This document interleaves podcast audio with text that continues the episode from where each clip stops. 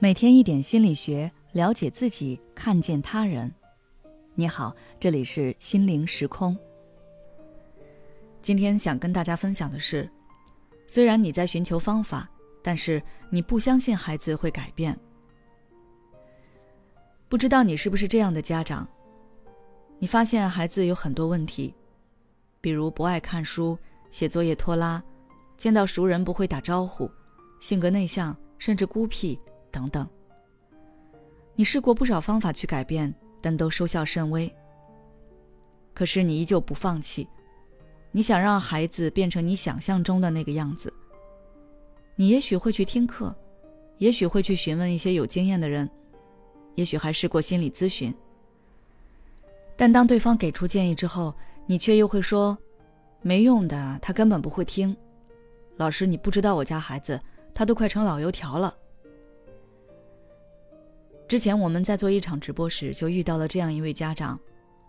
在嘉宾给出分析以及建议后，他却还是在说孩子的问题，根本不听，直接否定。嘉宾就问他：“你试过这些方法吗？”他说：“没有试过，但是我知道肯定没有用。”没有试过却斩钉截铁地说这些方法没有用，像这样的家长，其实我在咨询中也经常遇到。他们很关心孩子，很希望孩子改变，但是他们却又不相信孩子会改变。这时就不是孩子的问题了，而是他们自身的问题。当然，我能理解他们为什么会有这样的心态，因为他们已经试过一些方法了，可是没有效。每个人对于失败的承受是有极限的，当你在某一方面感受到连续性失败，那你就会丧失自信。丧失改变对方的自信，也丧失对自己的自信。这时，不论别人给你提什么建议，你都会觉得没有用。这种状态有点类似于习得性无助，但是又有点区别。习得性无助更多的是指向自己，认为自己无力改变，而这种情况，家长其实很少会反思自己，反而是把责任归结到孩子身上，是孩子有问题。是孩子执拗，是孩子不听管，他就是这样。换任何一个人，换任何方法都没有用。这样想可以帮助家长维护自己的自尊。他们拒绝去尝试别人提供的方法，宁愿相信孩子无法改变。而如果你仔细观察，还可以发现，这类家长的控制欲一般都很强。在开篇我就说了。他们其实是想让孩子变成自己想象中的样子，很多时候并不是真正站在孩子的角度去考虑问题。就如我举例说的，孩子内向，遇到熟人不会主动打招呼，这个问题有多少家长咨询过我？但细想想，内向就不好吗？不会跟亲戚主动打招呼，又怎么了呢？大家可以回忆一下自己的童年，或者问问身边其他人。有多少人其实小时候都是这样的，但一样好好成长了呀？家长试过很多方法去锻炼孩子都没有用，因为根本问题不在于孩子，在于他自身的认知发生了偏差。